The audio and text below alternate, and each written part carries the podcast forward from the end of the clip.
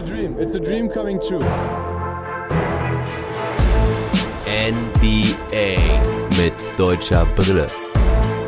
Von und mit dem einzig wahren Philly Fiddler. Trash Talk Table Conference Finals. Ich begrüße recht herzlich hier bei mir zu Gast den lieben Andreas. Grüße. Grüße. Andreas, mein Guter, wie geht's dir? Ja, müde, sage ich dazu bloß. Ähm, letzte Nacht Playoffs geguckt, ähm, dem Moment auch ein Riesenschauder an Leo von der Jeden Tag NBA Community, mit dem ich gefühlt die meisten Spiele zusammen gucke. Ich glaube, wenn er nicht wäre, hätte ich viele Spiele diese Playoffs nicht gesehen, zumindest nicht live, weil er jedes Mal abends mitguckt und immer am Start ist. Ja.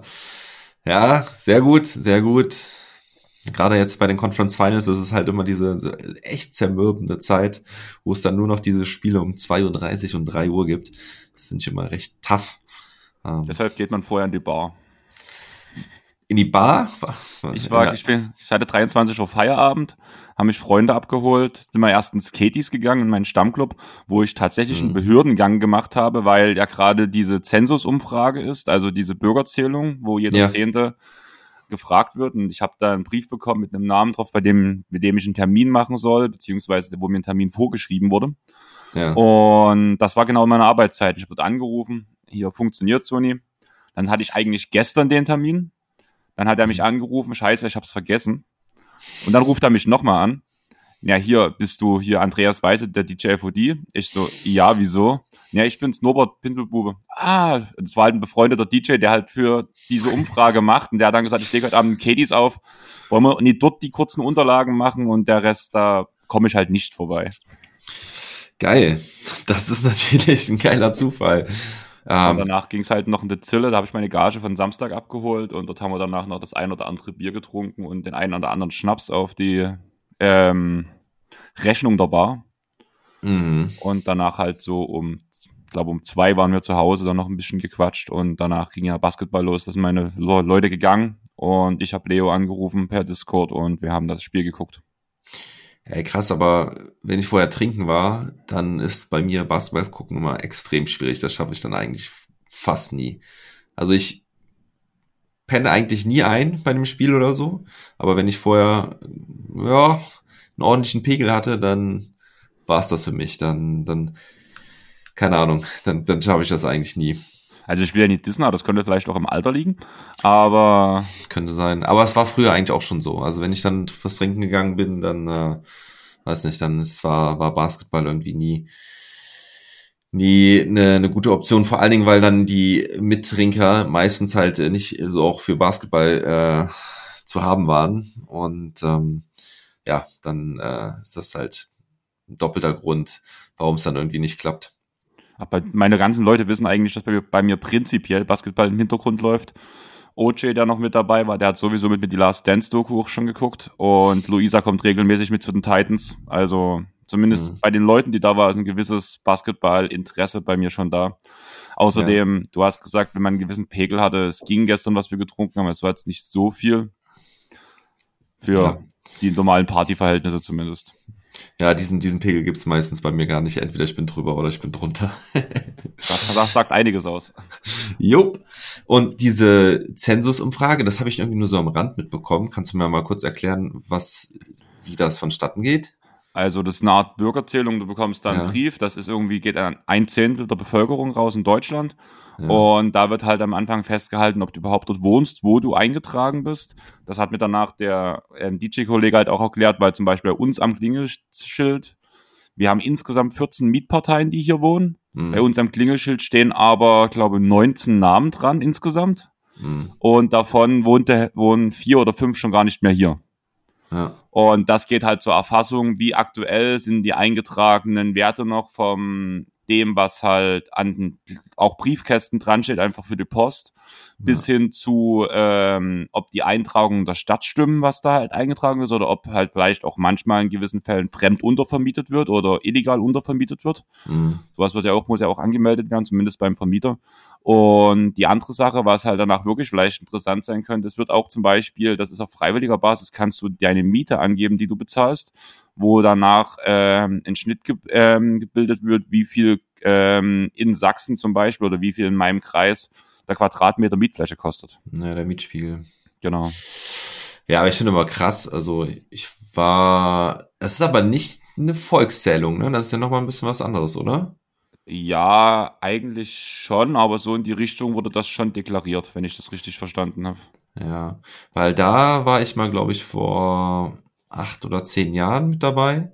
Und da habe ich mich, also, da habe ich mich dann auch schon immer gefragt. Ich denke mal, hey, wie viele Leute können sich eigentlich irgendwie nicht richtig angemeldet haben oder so, ähm, dass man das überhaupt machen muss, weil so an, an wie vielen Stellen finde ich brauchst du irgendwie so eine offizielle Meldebescheinigung oder sonst was. Ich finde das immer krass. Wenn da also ich will ja nichts sagen, aber eine Freundin von mir, da hatten wir genau das Thema, die war glücklich, wo ich den Brief bekommen habe, weil sie noch keinen Brief bekommen hat, weil sie offiziell noch bei ihren Eltern gemeldet ist und aber in Dresden wohnt. Ja, na, okay. Aber dann ist sie ja zumindest ähm, dort gemeldet. Aber, aber das ist vielleicht dann auch der Unterschied zu, zu der Volkszählung, dass du, ähm, dass da halt dann genau auch festgestellt wird, wer wo wohnt und wer, ne, also wo man dann quasi einen, einen Zweitwohnsitz hat oder äh, da wohnt, wo man eigentlich nicht gemeldet ist, etc. Und ich glaube, bei der Volkszählung ging es wirklich um einfach um die ähm, genaue ähm, Erfassung der, der Einwohnerzahlen insgesamt. However, okay, genug Smalltalk drumherum. Zeit ähm, für Deep Talk oder was? Kommen wir, genau, kommen wir zum Basketball. Wir haben heute, ja, ein, ein kleines, feines Programm. Spiele gibt's ja nicht mehr so viel in den Conference Finals. Ähm, wir reden natürlich über die Serien Celtics gegen Heat auch Mavs Warriors. Jeweils ein Spiel ist dort gespielt. Da werden wir ähm, bisschen über das Spiel reden und dann auch über die Serien. Danach reden wir über die Rookie-Teams, die ernannt wurden. Da ist auch Franz Wagner dabei, keine große Überraschung. Ähm, wo er gelandet ist, kommen wir dann später zu.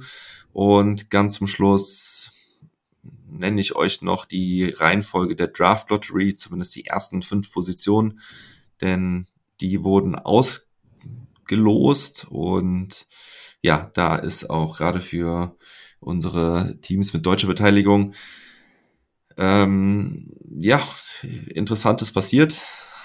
Also da sind auch zwei in den Top 5 dabei und da kommen wir dann zum Ende zu.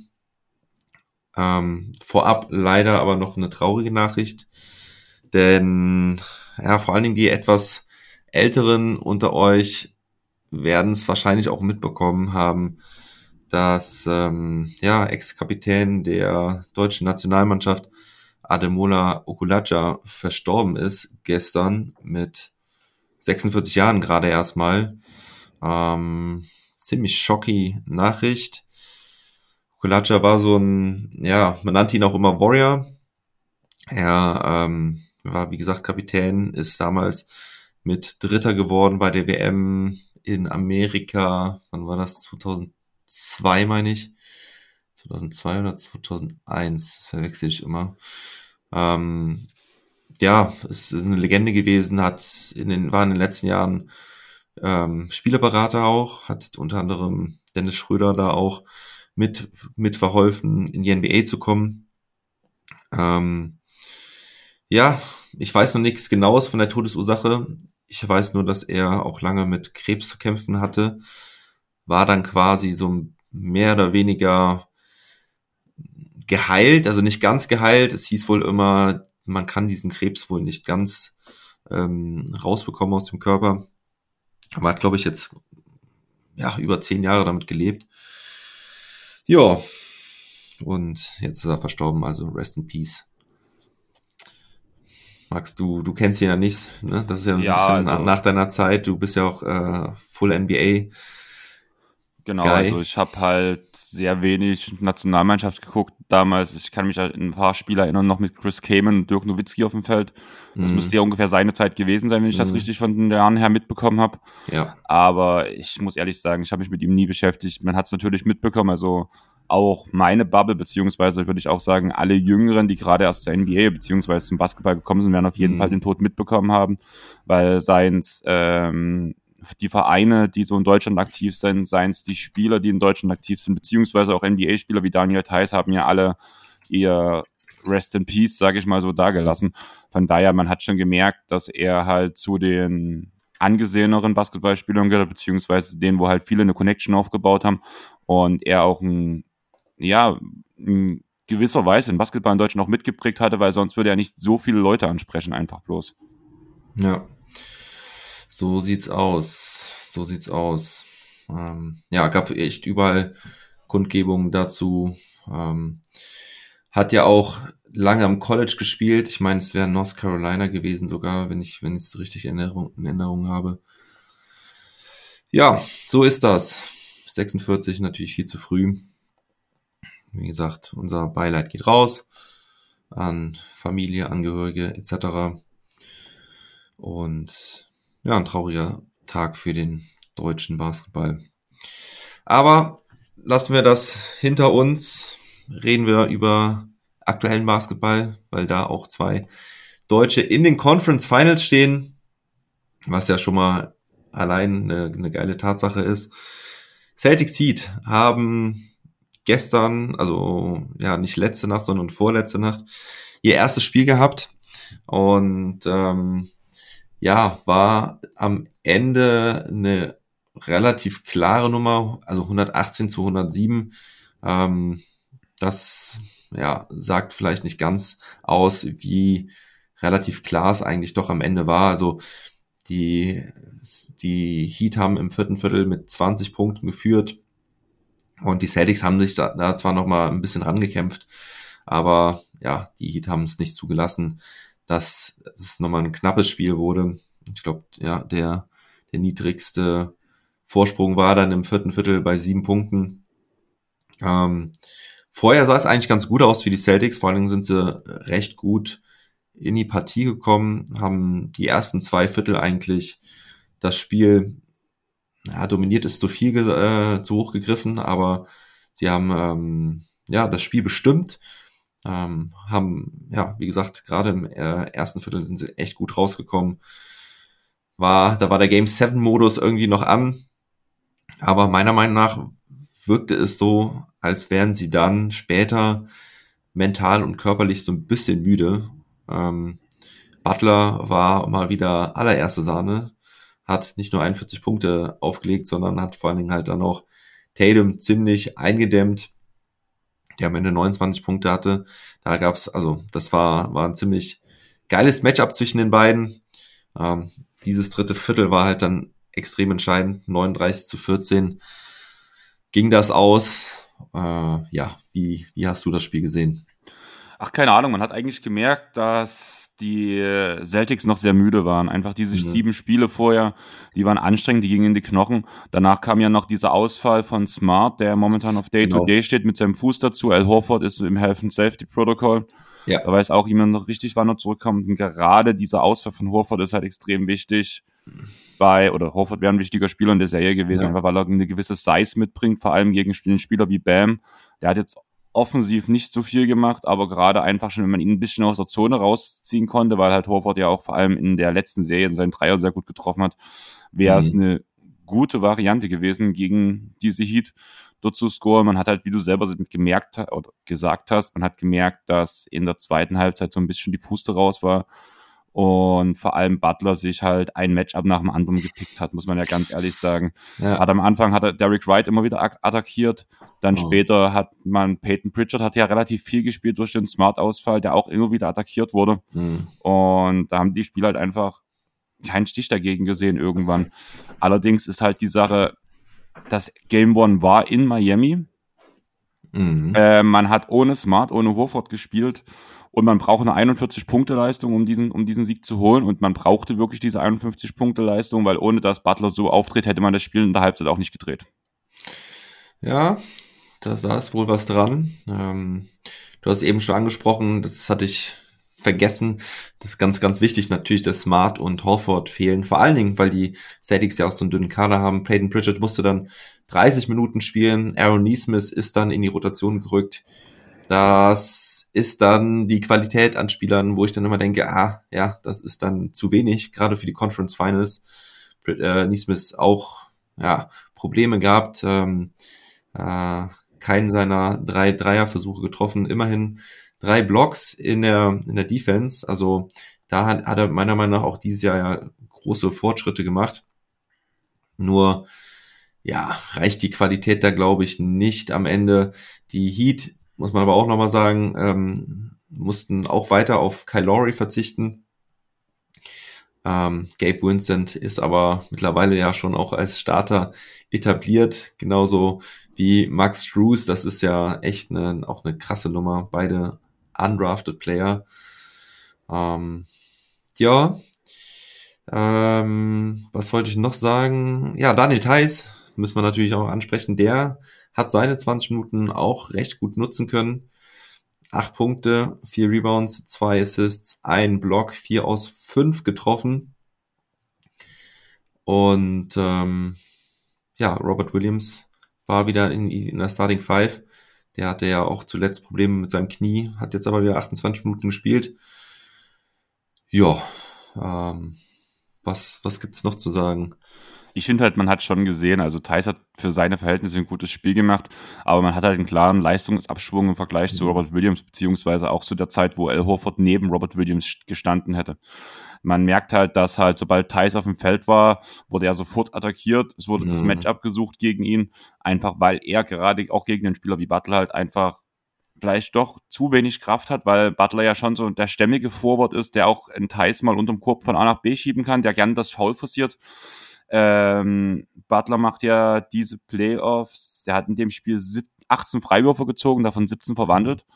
Das ist halt schon heftig. Er macht pro das, ja. in den Playoffs wirft er 29 Punkte gerade derzeit. Das ist sein Playoff Career High und holt ähm, 2,3 Steals, wo er auch League Leader ist in den Playoffs. Mhm. Ja, also, auch dieses Spiel wieder vier Steals und drei ja. Blocks. Wahnsinn. Das war eigentlich perfekt das dargestellt, was er die ganzen Playoffs schon zeigt. Und gerade seine ganzen Freiwurfaktionen, das muss ich sagen, das fand ich relativ beeindruckend. Ich habe eine Statistik gelesen, er wird bei Paaren 40 seiner Würfe, ähm, wird er gefoult bei mhm. ähm, und von davon nochmal 20 Prozent dieser Würfe sind immer ein End One. Ja, krass. Ja, ja, er weiß, wie er die Fouls zieht. Also es ändert schon sehr an diesen Bubble Butler, ähm, wo wir ja vielleicht den besten Butler aller Zeiten bislang gesehen haben. Jetzt legt er vielleicht nochmal eine Schippe drauf. Äh, für dich, glaube ich, ja auch bislang der Playoff-MVP. Ja, hat der geschrieben.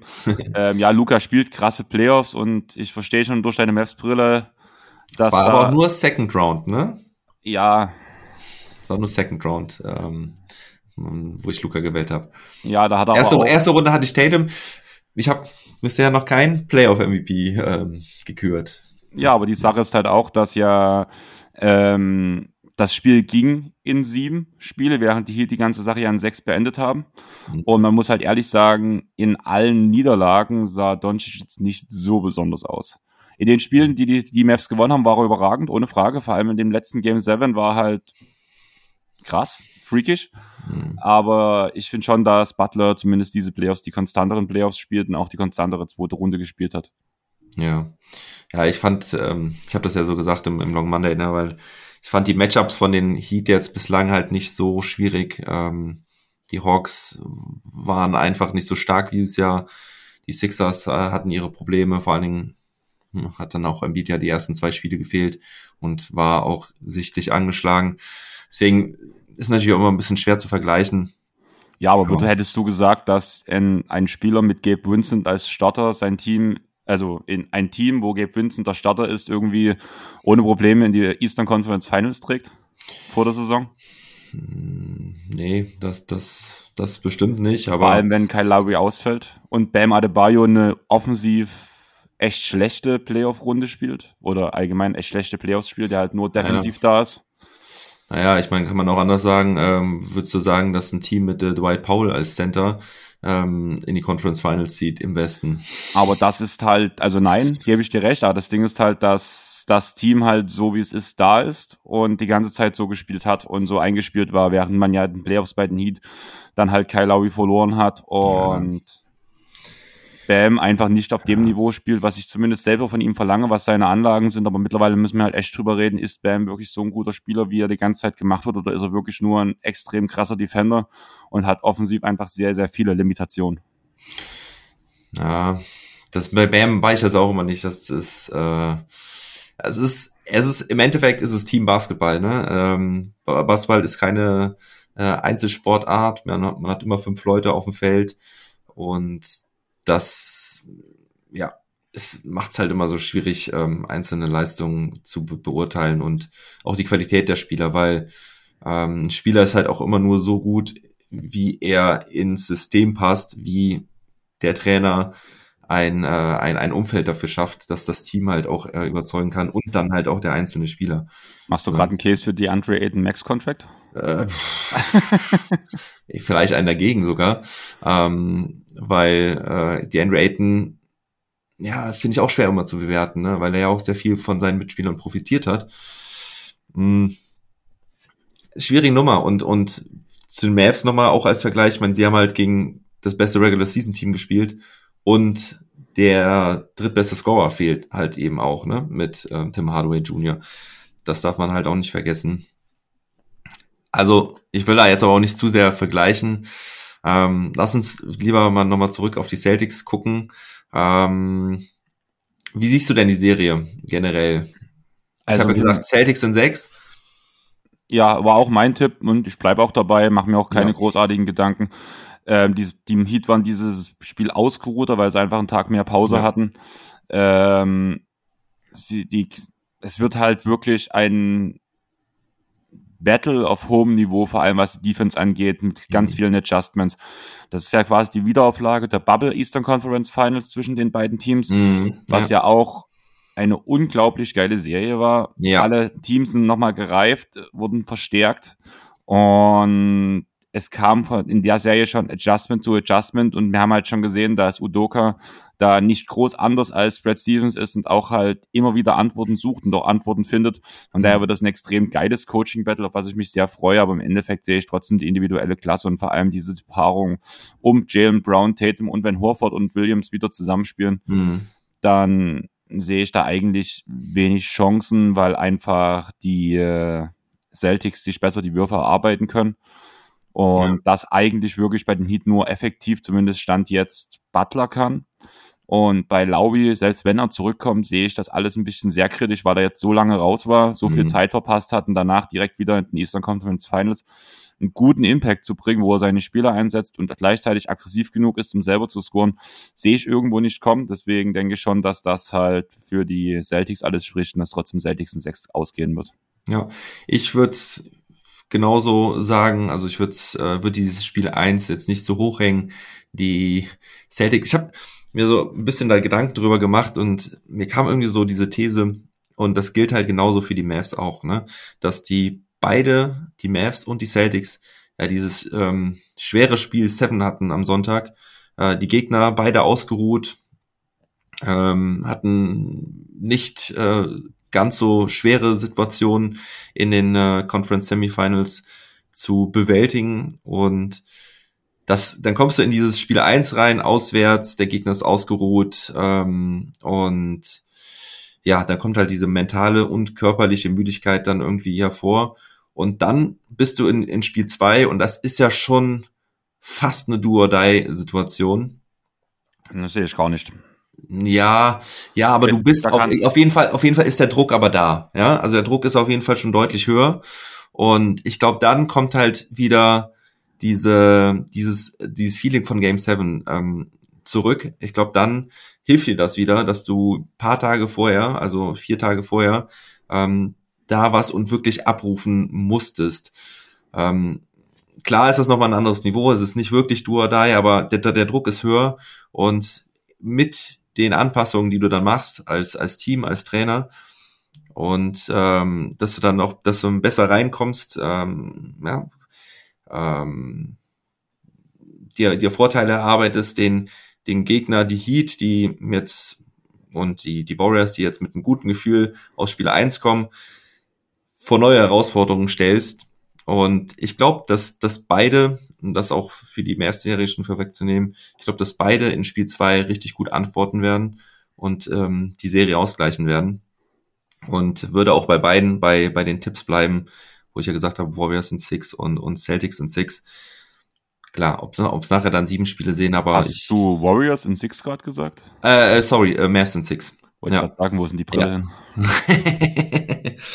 ja, genau. Ähm, von daher mache ich mir da mache ich mir da noch keine großen Sorgen, keine keine Panik, dass das schon der die das richtungsweisende Spiel war.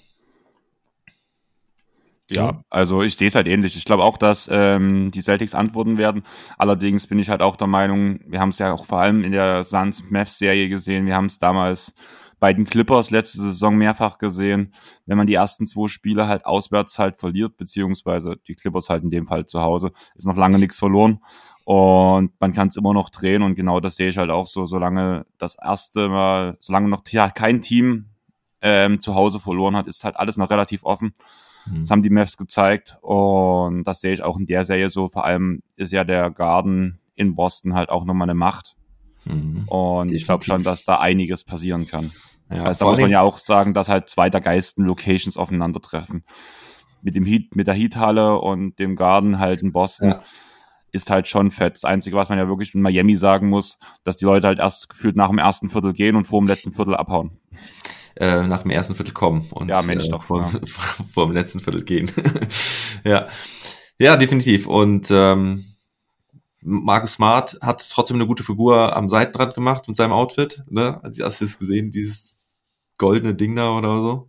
Das Spiel hatte ich mir ja im hier All Possession Recap ah, angeguckt, ah, okay. von daher habe ich da nichts vom Seitenrand gesehen. Ja, sah, sah sehr, sehr cool aus. Hat irgendwie ein sehr, sehr glänzendes ähm, Hemd und passende Hose irgendwie dazu an ähm, und war sehr, sehr aktiv auch außen. Aber wenn er dann auch im Feld ist, ist, glaube ich, dann auch nochmal ein wichtiger Faktor. Also er ist für als wahrscheinlich gelistet für Spiel 2. Horford ist ähm, wahrscheinlich raus. Ähm, ja, mit, mit Corona erkrankt wahrscheinlich. Auf jeden Fall im and Safety Protokoll. Müssen wir mal schauen. Aber wir gehen zur nächsten Serie. Wir gehen zu den Mavs Warriors. Yo, ähm, das habe ich heute Nacht auch live geguckt. Und Schick ja, mir dein Herz aus. Ja, es war. ich am Anfang war ich echt zuversichtlich, sah ganz gut aus, außer dass die Mavs halt wie erwartet unter den Brettern ziemliche Probleme hatten. Kevin Looney wieder einen sehr guten Job gemacht. Da hatte Dwight Powell nicht viel zu melden.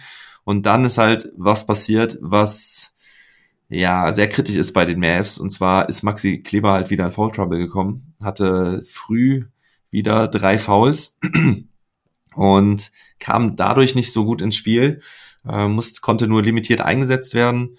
Und die Mavs haben dann auf Small Ball gesetzt. Das hat aber auch nicht so wirklich funktioniert. Mhm. Luca ist eigentlich gut ins Spiel gestartet. Hatte, glaube ich, im ersten Viertel acht Punkte, zehn Punkte oder so. Ähm, ähm, hat dann auch in, im, im zweiten Viertel, glaube ich, wo äh, die, die Warriors angefangen haben, davon zu ziehen, mal zwei Dreier hintereinander reingeballert. Ja, aber ähm, dann ist es halt so, wie bei den Celtics eben schon beschrieben, hat man irgendwie gesehen, vor allen Dingen die mentale Müdigkeit, glaube ich, bei den Mavs. Also da haben sie dann hier und da auch so ein bisschen die Kopf, Köpfe hängen lassen, ähm, wenn es dann nicht lief. Die Warriors haben sich so langsam in den Rausch gespielt. Die Mavs am Anfang ähm, 19 Dreier genommen im ersten Viertel. Also 17 war irgendwie schon Franchise High überhaupt. Haben davon aber auch nur drei getroffen. Glücklicherweise stand da die Defense der Mavs eigentlich noch recht gut. Haben vor allem zumindest die Dreier ganz gut verteidigt. Unterm Korb sah es dann schlechter aus und das haben die ähm, Warriors dann später auch immer weiter ausgenutzt, als dann auch der Dreier ein bisschen besser von außen fiel sind die Mavs aggressiver draufgegangen, haben aber, und das haben sie, mh, hm, also, und, und dann haben die Warriors halt auch oft gut die Pässe unter den Korb gespielt. Ähm, dann lief er so beides. Dreier und ähm, Attacken unterm Korb. Wiggins, richtig gutes Spiel gemacht, defensiv und offensiv.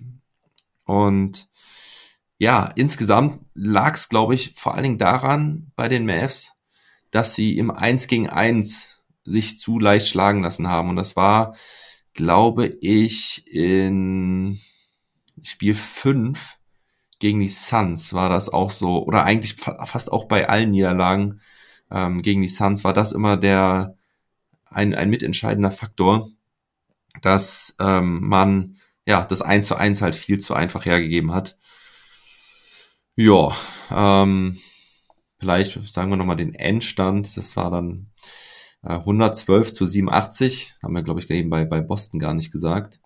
Bei Boston Celtics. Doch, habe ich gesagt, 118 zu 107. Ähm, Endstand Warriors, Mavericks 112 zu 87. Das Spiel war ja eigentlich schon Ende des dritten Viertels entschieden. Ähm, Garbage Time wurde dann offiziell eingeläutet, fünf Minuten vor Schluss, aber jo, also Anfang des vierten Viertels war das, war es spätestens durch. guck gerade noch mal, äh, 22 Punkte Rückstand Ende des dritten Viertels. Jo, im vierten Viertel waren es dann zeitweise 30, 51 zu 35 Rebounds insgesamt.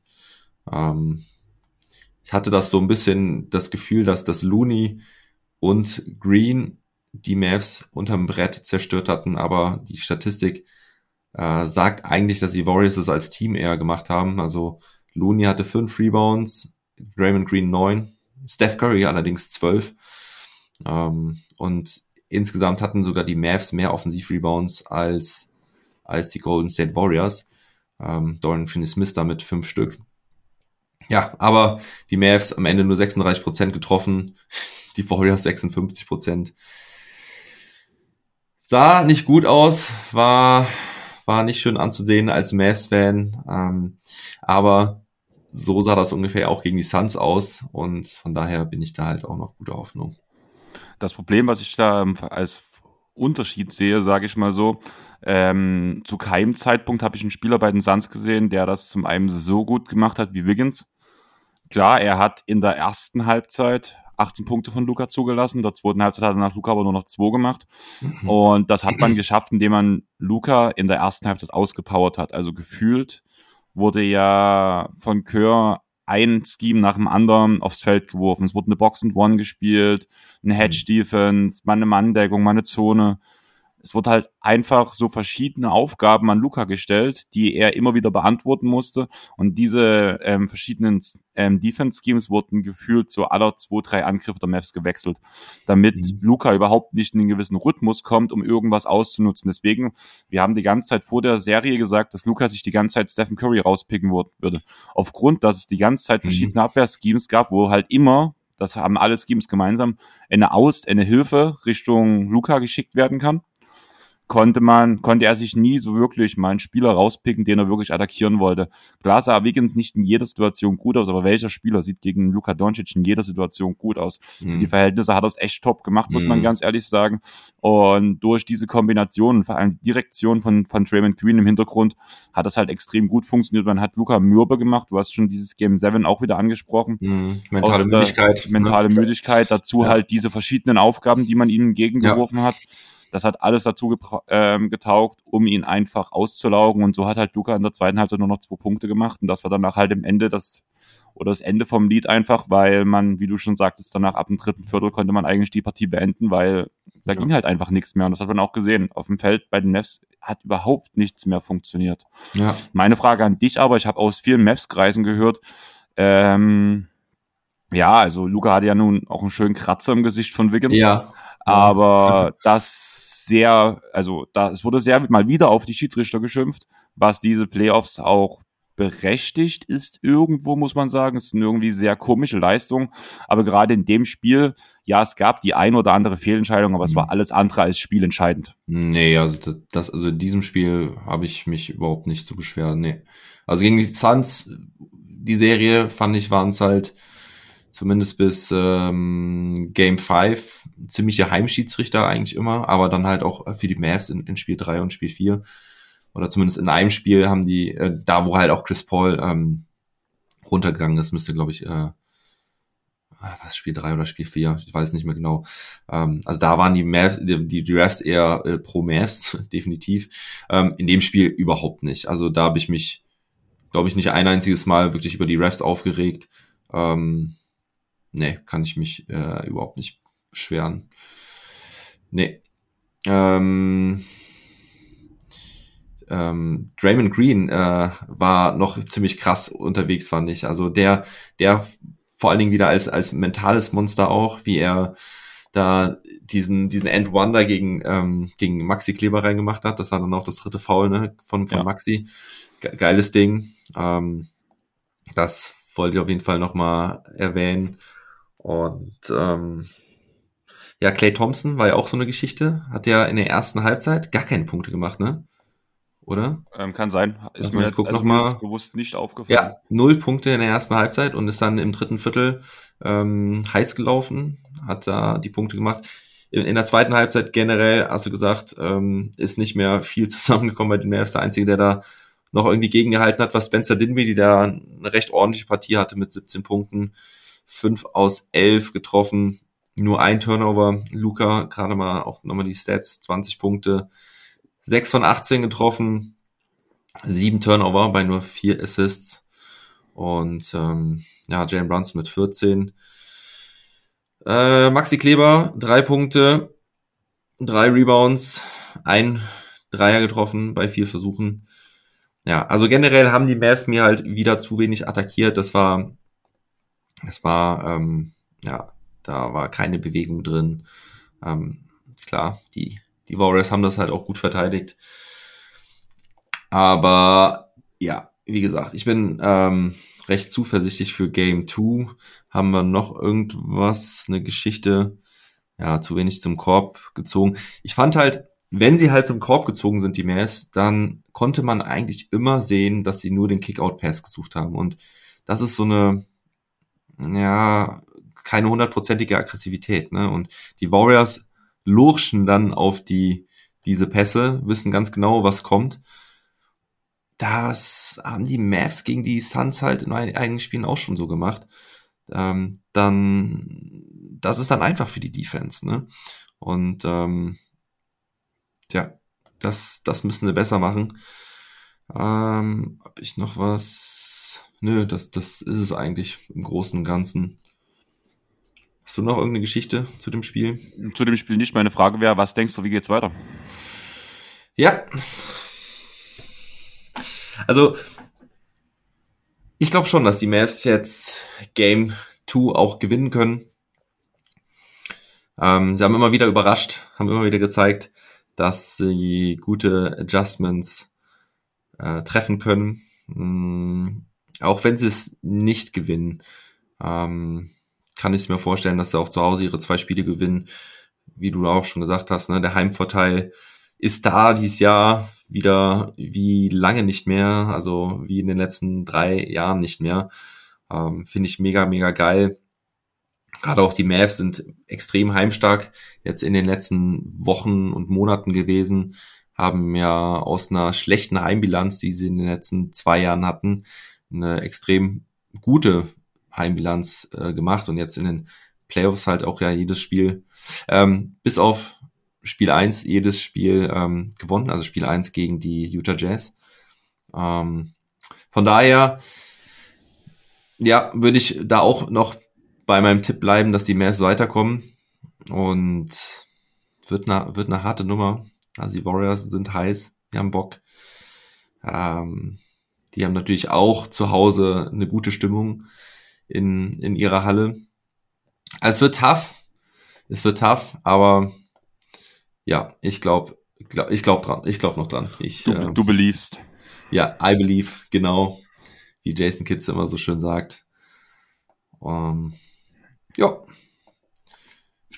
So kann man dabei bleiben. Ich finde es echt so schade halt, dass Tim Hardaway Jr. keine Waffe in diesem, in diesen Playoffs sein kann, weil der würde dir auch immer wieder mal Punkte bringen können, wenn du sie brauchst. Ja. Er kann halt auch der Spieler sein, der dir zu viele Würfe einfach mal auf den Ring setzt oder neben den Ring setzt und halt die Wurfquote ex extrem drückt. Das kann bei ihm genauso gut passieren. Bei Tim Hardaway Ja. Jr. ist für mich so ein Spieler, da kann es in beide Richtungen gehen. Ja, Er aber er ist, er ist halt eine zusätzliche Waffe, ne? Ähm, die dir halt ja sonst fehlt. Ja, aber mit dem Vertrag wirst du ihn auch gewisse Minutenanzahl spielen müssen. Und ich glaube nicht, dass Kit ein Coach ist, der halt dann auch hochdotierte Verträge einfach bencht. Zum Beispiel, wie es ja ähm, in Miami gerade gemacht wird. Ja, aber ich würde auch mal sagen, dass Tim Hardaway Jr. Ähm, ein ganzes weites Stück in, entfernt ist von, von einem Duncan Robinson. Also ähm, darf man nicht vergessen, was der Kerl die Mavs schon oft gerettet hat, auch wenn die Saison halt nicht so stark war von ihm. Ja, aber hat ja Duncan Robinson mal abgesehen von dieser und letzter Saison, in dem Jahr, in dem Jahr bevor er sein Geld bekommen hat, hat er das ja auch gemacht. Ja, gut, du kannst jetzt bitte nicht die Leistung von Tim Hardaway Jr. mit äh, Duncan Robinson vergleichen. Abwehr kommt ungefähr hin. Auf was? Die Abwehr kommt ungefähr hin. Hm, sehe ich ihn eigentlich auch nie immer so schlecht. Also, Nein. Jetzt mal ganz ehrlich, also ich, ich, es tut mir zwar sehr, es fällt mir sehr schwer, dass ich halt wirklich mal was Positives über die Mavs sage, aber ich habe ja selber auch gesagt, beziehungsweise hab's bei uns, ich glaube, das ist jetzt eine Premiere, dass ich das in irgendeinem Pod sage, ich habe, ich setze tatsächlich auch selber auf die Mavs in den Easter, äh, in Western Conference Finals. mhm. Ich habe nicht mal eine rationale Erklärung so wirklich dazu. Ich finde halt, dass halt eigentlich habe ich das, was die Golden State Warriors diese Nacht gemacht haben, habe ich von den Mavs erwartet, dass das passiert. Eigentlich Ja. war es genau umgedrehtes Spiel, aber ich glaube, das wird, das wird noch umgesetzt und Luca wird seine Matchups handen irgendwann und wird halt herausfinden, da ist er halt ein genialer Spieler, der Mhm. halt zwar manchmal so seinen Anlauf braucht und dass man gucken muss, wie funktioniert Spieler A, B, C, D, Mhm. aber irgendwo findet er immer einen Weg, egal gegen wen, Gegen welche die Defense, ja. ja. Genau die Schwächen auszunutzen. Das hat er bis jetzt immer gezeigt. Das hat er seit, seit seinem ersten Jahr in der NBA gezeigt. Mhm. Und ich bin gespannt, wo das noch hingeht, muss ich sagen, bei ihm. Ja. ja, das wird ein geiles Schachspiel noch in den nächsten Tagen, definitiv. Weil genau das erwarte ich halt. Also, ne, Luca hat diese Saison es eigentlich immer geschafft, also auch in den Songs halt davor, ne, äh, schon. Aber jetzt haben die Mavs halt so ein eingespieltes Team, dass es auch immer wieder Antworten gibt, egal auf welches Defensivschema. Und ähm, je mehr, das, das fand ich bei den Mavs halt jetzt in den ersten zwei Serien noch so beeindruckend, je mehr Spiele es halt gab gegen diesen Gegner, desto mehr haben sie Lösungen gefunden. Und Ja, es das- ist, aber das ist ja eigentlich das, was man erwartet. Also man muss ja wirklich sagen, ähm, Team A macht irgendwas, dominiert, Team B reagiert drauf, dann tut Team A wieder auf Team B reagieren und so Mhm. weiter und so fort, bis halt irgendwann nicht mehr entschlüsselt werden kann. Aber dass die Teams sich immer mehr aufeinander einstellen, ist ja normal. Deswegen sagt man ja auch zum Beispiel im Game 7, was man ja gerade bei den Suns gegen die Mavs ganz gut gesehen hat, auch wenn es am Ende ein, äh, ein klarer Sieg für die äh, Mavs war. Game 7 sind die Spiele der Superstars. Und das hat Luca gezeigt. Und Game 7 sind halt meistens die Spieler Superstars einfach aus dem Grund, dass alle beiden Teams sich so weit ausanalysiert haben, dass man halt keine Das der- Vorteile im Normalfall mehr kriegen kann und danach entscheiden das die Superstars. Und dass der hat beste, ja, dass der beste Spieler dann im Endeffekt den Ausschlag gibt. Und genau das hoffe ich halt auch. Ne? Das, ähm, weil, also der beste Spieler ist natürlich auch mal schwer zu bewerten, aber ähm, Luca, ich habe das ja letztens auch irgendwie schon mal auf Twitter irgendwie geschrieben, ähm, Luca ist der wahrscheinlich am schwersten zu verteidigende Spieler. Und das muss er ausnutzen. Ne? Also ja, zumindest jetzt in rein, der offens also, rein offensiv ist er wahrscheinlich der beste Spieler, die Playoffs jetzt, muss man sagen. Wenn man rein die Offensive nimmt. Ja, ja.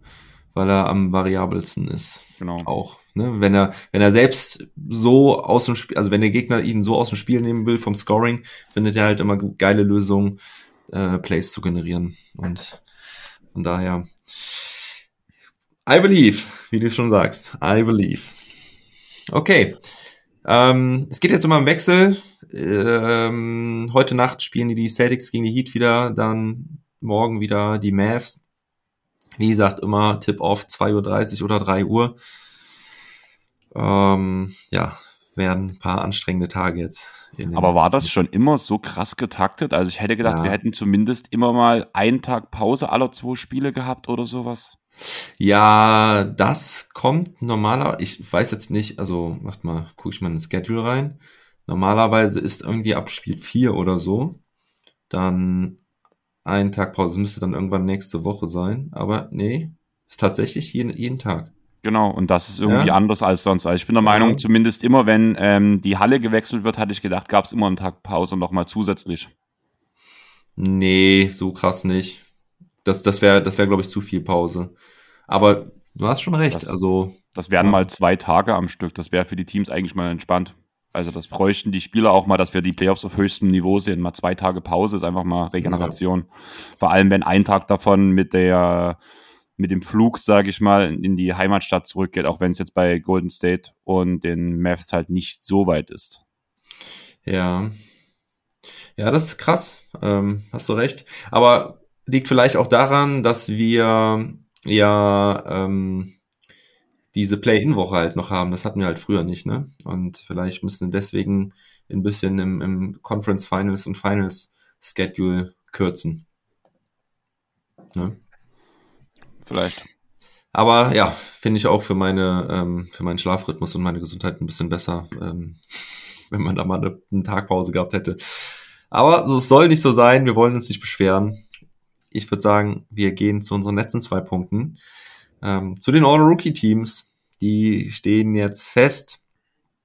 Und Scotty Barnes, Kate Cunningham und Evan Mobley, die drei, die ja die Favoriten auch auf den Rookie of the Year waren. Die sind ganz klar in das First Team gewählt worden, alle 100 Stimmen auf Platz, äh, auf, auf Team 1 für die drei. Ähm, und dann die viertmeisten Stimmen Franz Wagner mit 84 First Team Votes, 15 Second Team Votes, sind 183 Punkte. Und auf Platz 5 und damit auch noch im First Rookie Team Jane Green von Houston Rockets mit 58 First Votes und 42 Second Votes. Wäre das auch dein All-NBA Rookie First Team gewesen? Ja, war es tatsächlich auch, wo wir die Awards vergeben haben. Also das ah, war genau okay. das Team. Ja. Chris hatte ja. ähm, statt Jalen Green hatte Chris Josh Giddy drin. Ja was halt auch einen guten Case hatte, aber vor allem der Endspurt von Jalen Green war halt schon beeindruckend. Und außerdem muss man ja wirklich sagen, dass ähm, das bei allen Awards sich so ein bisschen durchgezogen hat, dass der Recency Bias sich so durch alle Awards gezogen hat, muss man ganz ehrlich sagen. Und da war halt einfach Jalen Green atemberaubend. Ja, da hatte ich sogar ein bisschen Schiss mit Franz Wagner, dass der am Ende nochmal rausfällt, weil die letzten, letztes Saisonviertel war halt eher das Schlechteste finde ich. Oder? Und dazu noch die Verletzung am Ende. Ja, ja, genau. Also da hatte ich schon ein bisschen Schiss, dass er, dass dann in Vergessenheit geraten ist, dass er halt die ganze Saison im Prinzip konstant abgeliefert hat. Aber die, ähm, die wählenden Medienvertreter haben es glücklicherweise äh, dann doch anerkannt, dass Franz Wagner eine ziemlich geile erste Rookie-Saison gespielt hat. Ja, dazu war der Hype auch viel zu groß dafür, dass er rausgefallen wäre. Also es war ja auch so ein Ding, ja. de, also wurde er nicht schon sonst als der nächste große europäische Star, wurde er teilweise sogar bezeichnet in amerikanischen. Medien, war teilweise sogar mal auf der Rookie-Ladder auf Platz eins mal einen Monat oder eine Woche oder sowas. Ja. Und ich glaube, da warum, den hatten schon alle auf dem, also auf dem Schirm genug, zumindest die ganze Leistung, dass halt der, dass die letzten Saisonmonate eigentlich ziemlich egal waren, zumal ja jeder wusste, was bei den Orlando Magic Fakt ist. Und von daher, da hatte ich gar keine Angst, dass er da rausfällt. Das ist gut. Ähm, die Second Teams bestehen aus in der Reihenfolge auch gewählt mit Punkten. An sechs Herbert Jones, an sieben Josh Giddy, ganz knapp dahinter, nur ein Punkt weniger. Ähm, dann kommen Bones Highland aus Denver, Ayu Sumnu von den Chicago Bulls und Chris Duarte von den Indiana Pacers. Was ist deine Meinung dazu? Ähm, ich hatte, also in der Reihenfolge hatte ich sie nicht, weil zum Beispiel Ayo war mein klarer Sixth Man zum Beispiel, weil ich den Jungen einfach liebe. Jo. Und sonst hatte ich aber auch wieder ähm, 1 zu 1 dasselbe Team. Ich weiß, dass ich mich damals nicht entscheiden konnte, ob ich Bones Highland oder Kuminga reinnehme ins Second mhm. Team, weil auch Kuminga hat ja gerade in den letzten Saisonmonaten einen großen Hype generiert. Aber im Endeffekt, bei die, da habe ich halt Highland slash Kuminga stehen gehabt auf meinem Zettel, das weiß ich noch. Habe mich da nicht so richtig entscheiden wollen. Also vom Prinzip her gehe ich halt mit den Namen komplett mit. Man muss halt Kuminga noch erwähnen, so ein bisschen als Honorable Mention, aber sonst ja. eigentlich die logische Wahl, sage ich mal so. Ja, ja, ich habe ähm, Chris Duarte rausgehabt. Ich hätte am Ende dann ähm, dann äh, tatsächlich auch Kuminga mit reingeholt. Ähm, Duarte ist ja vielleicht auch einfach so ein bisschen aus dem, aus dem Fokus geraten, weil die Pacers ja dann echt nur noch am Tanken waren und hatte ja einen sehr, sehr starken Saisonstart. Ähm, aber ja, ich weiß nicht, ich habe die Paces auch einfach überhaupt nicht mehr auf dem Schirm gehabt und äh, ja, war dann ja dann auch verletzt ähm, ziemlich lange und genau. ja, glaube ich, auch bis zum Ende der Saison. Und also auch da vielleicht ein bisschen, hä? Was? Mehrfach, mehrfach vor allem. Also er kam ja. wieder und danach ist er fast direkt wieder ausgefallen. Also da an der Stelle vielleicht auch bei mir ein bisschen re recently bias, weil ja, Duarte ist bei mir komplett äh, von der Bildfläche verschwunden. Ansonsten, ja, ich hätte Dosumno hatte ich auch ein bisschen höher gerankt. Ähm, ich hatte, ich hatte, ähm, äh, also ich hatte mich auch sehr schwer getan zwischen, zwischen Giddy und Green, aber am Ende hätte ich dann auch Green reingenommen, weil der, ja, wie du schon gesagt hast, am Ende wirklich Wahnsinnsleistungen aufgelegt hat.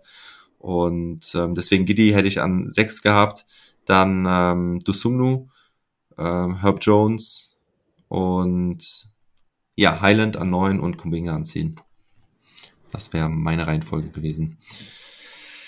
Ja, okay. Ähm, schade, dass Alperin Sengun äh, hätte ich mir vielleicht sogar noch erhofft, aber ja, ähm, es war eigentlich, eigentlich klar, dass da, äh, dass er da nicht so viel äh, Anerkennung Hype. bekommt.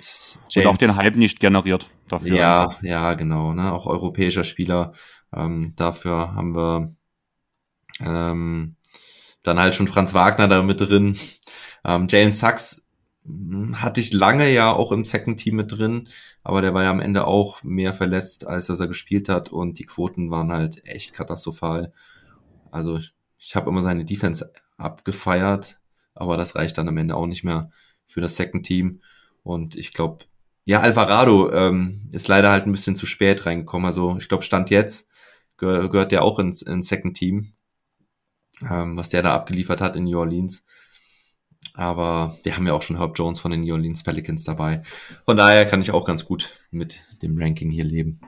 Ja, also für mich gab es halt auch keine Fragen bei denen. Also es war halt alles verständlich. Da gab es ja ganz andere Awards dieses Jahr, wo man sich gefragt hat, ähm, what the fuck. Aber ja, im Großen und Ganzen. Was gibt's sonst noch Neues? Wa, wa, wa, welches, welches Voting meintest du jetzt? Ähm, Scotty Barnes, muss ich sagen, Ach so, immer noch ja. entsetzt. Danach, ja. ähm, was war es noch? Ähm, der Depoy natürlich, was für mich ein absolutes No-Go ist. Okay, ja, sehe ich nicht so.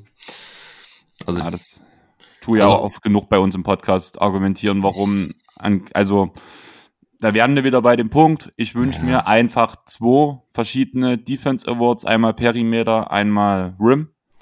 Und damit haben wir das ganze Problem nicht mehr, aber einfach ein Guard Defender kann nicht so viel Einfluss auf die Defense nehmen wie ein, wie ein Rim Defender, wie ein Rudy Gobert zum Beispiel. Und damit funktioniert es halt einfach nicht. Du kannst halt der Malus von einem Dreier, der gut contestet wird, dazu einem Malus äh, von einem Korbleger ist einfach, der gut contestet wird, ist einfach so von der Wurfquote so differenziert, also so krass unterschiedlich, dass das halt einfach, weißt du, was ich raus will? Ich finde mich gerade nicht die richtigen Worte. Ja, es, ich glaube, jeder weiß, was du sagen willst. Ähm, ich sehe es halt ein bisschen anders.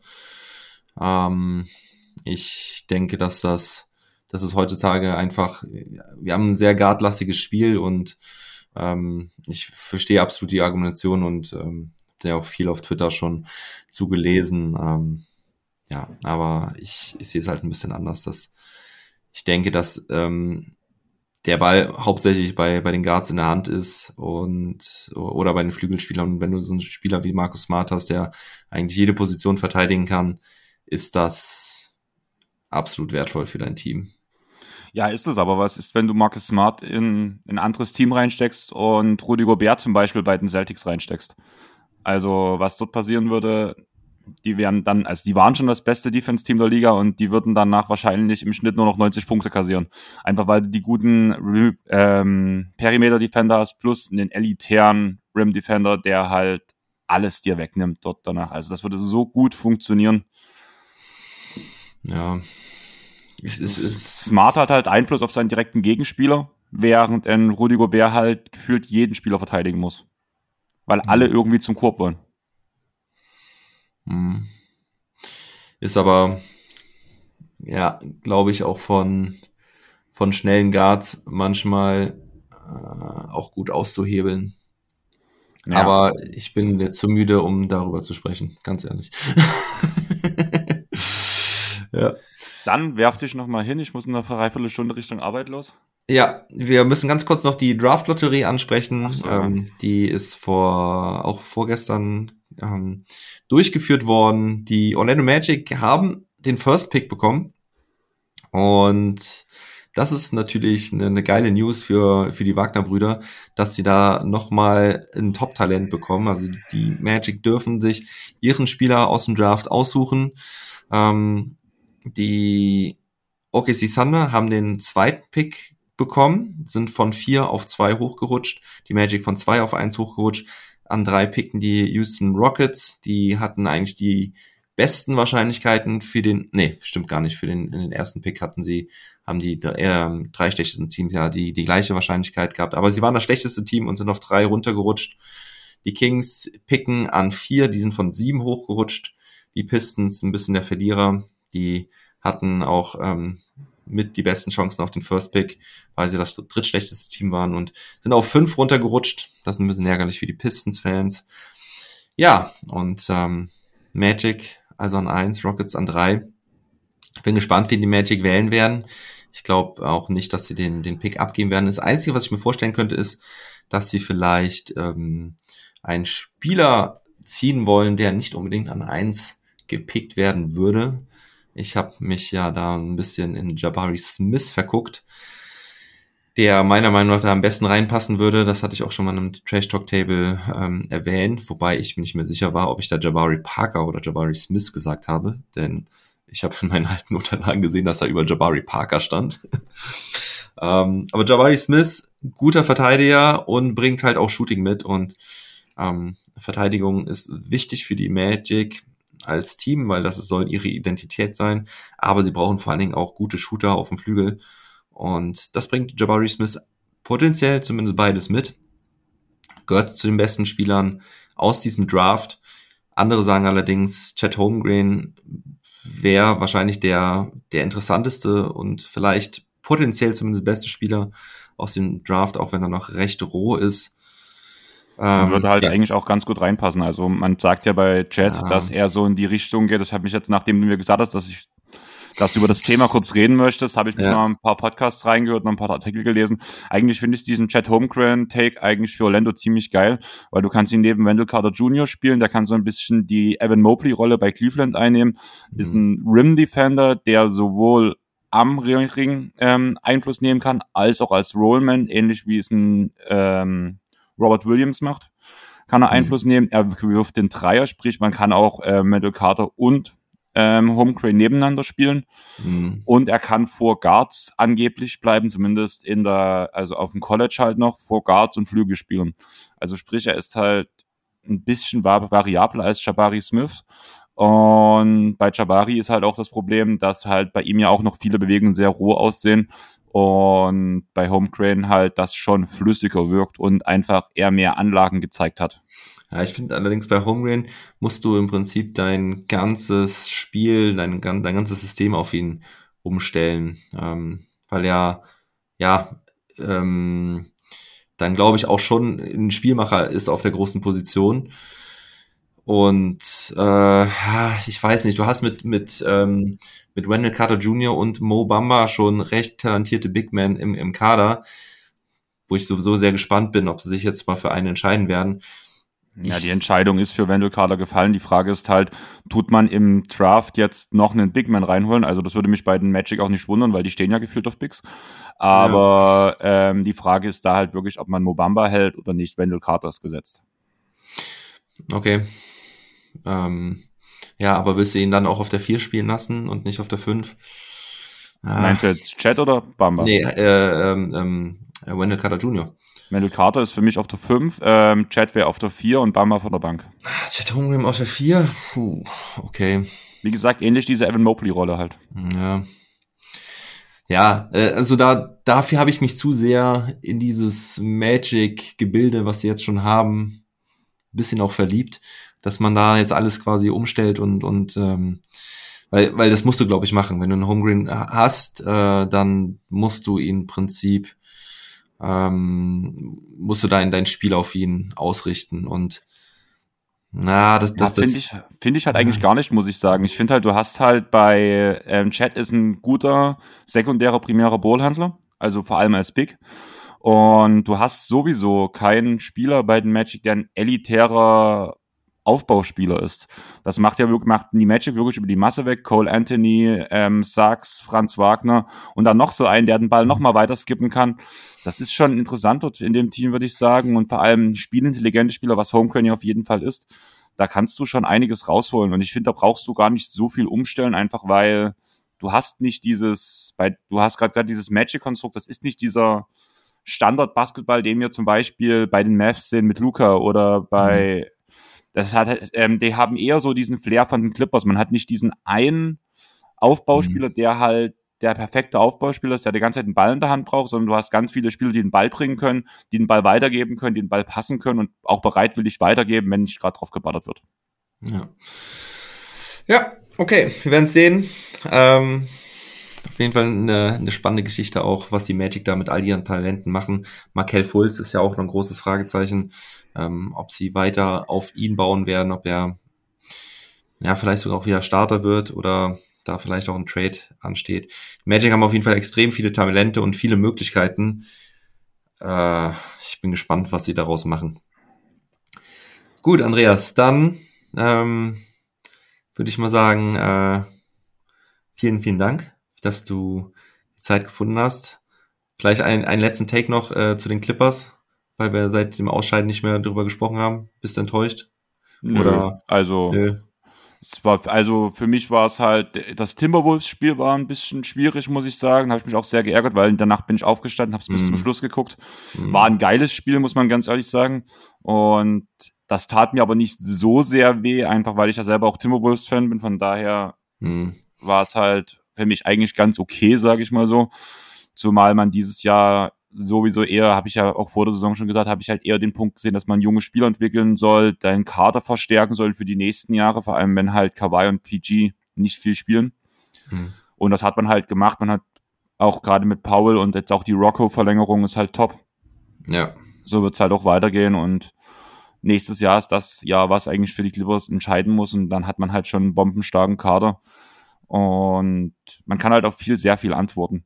Die Sache danach, diese Pelicans-Niederlage, ja, hat mich schon geärgert. Allerdings, wenn dir halt ein aufstrebendes Team, was gerade halt echt im Rollen war, entgegenkommt und danach einen Tag mhm. vor dem Spiel dir mit Paul George dein mhm. bester Spieler, von denen, die noch da sind, dann auch mit ins Health Safety Protocol landet, naja, was willst du machen? Also, mhm. es ging halt nicht. Und ja. so wirkt auch das Spiel. Klar, man hätte trotzdem noch gewinnen können, aber man hat auch gemerkt, dass einfach die Puste raus ist und jeder wusste, dass diese Saison einfach um, um nichts geht und so können die mal ein bisschen durchschnaufen, können halt vor allem diese lange Offseason, die wir jetzt seit Jahren mal wieder haben, mal wirklich genießen. Also zum Beispiel mhm. Terrence Mann tut gerade relativ viel am Strand ähm, chillen und tut, aber hat aber schon ein paar Basketballcamps für Kids organisiert. Von nice. daher die sollen ihre Freizeit jetzt mal nutzen und danach geht's nächstes Jahr weiter. Hoffentlich mit Hartenstein noch weiterhin bei den Clippers, was ich noch so ein mhm. bisschen als großes Fragezeichen sehe. Ja, das wollte ich gerade fragen. Mit oder ohne Hartenstein nächstes Jahr. Also ich glaube schon, also ich glaube, Hartenstein hat ähm, sich sehr gut eingefügt. Er macht auch jetzt in der Offseason weiterhin viel mit dem Team, muss man ganz ehrlich sagen. Also man sieht immer was. Er hat ja auch jetzt geheiratet oder beziehungsweise seine Frau hat Ja gesagt zur ja, Hochzeit. Verlobt, ja. ja. Genau. Und er macht trotzdem noch viel mit dem Team. Ich glaube, er fühlt sich wohl. Und wenn er jetzt noch ein Jahr für diese, für diesen Schröder-Vertrag, das müsste ja die, die ähm, Play Text Player Mid-Level sein, die 4,8. Ist das die Text Player Mid-Level? 5,8. Oder auf jeden Fall diese, diese, dieser Schröder-Vertrag, sage ich mhm. einfach mal so. Damit wird man ja nicht hardcapped. Das heißt, danach könnte man, hat Hartenstein seine zwei Jahre bei den Clippers, danach kann man ohne Hardcap zu gehen, ihm auch einen höheren Vertrag anbieten, weil man dann die Wordrechte für ihn hat. Das mhm. heißt, das sollte so ein bisschen das Ziel sein und ich glaube, dann kann er auch viel oder mehr Geld bei den Clippers verdienen. Aber ich glaube auch, da passt halt perfekt in das System der Clippers rein. Da fühlt sich in dem Kader wohl, das ist auch der ja. Grund, warum es so gut funktioniert hat. Klar, er würde woanders auch funktionieren, aber ich glaube schon, dass das ganze Gebilde eigentlich schon so ziemlich ideal für ihn ist dort. Ja. ja, da hat er sich auf jeden Fall auch einen Ruf, Ruf erarbeitet, den er sich woanders erstmal wieder erarbeiten müsste. Ne? Das genau. ist halt einfach das Ding. Ähm, was für einen Verbleib aus Hartensteins Sicht bei den Clippers äh, spricht. Gut, Andreas, dann ähm, vielen, vielen Dank. Ich wünsche noch viel Spaß mit den, mit den Conference Finals. Wir bleiben in Kontakt und äh, habt noch eine gute Woche. Mach's gut. Ja. Mach's gut, Chosen. Never stop ballin'. Ballin'.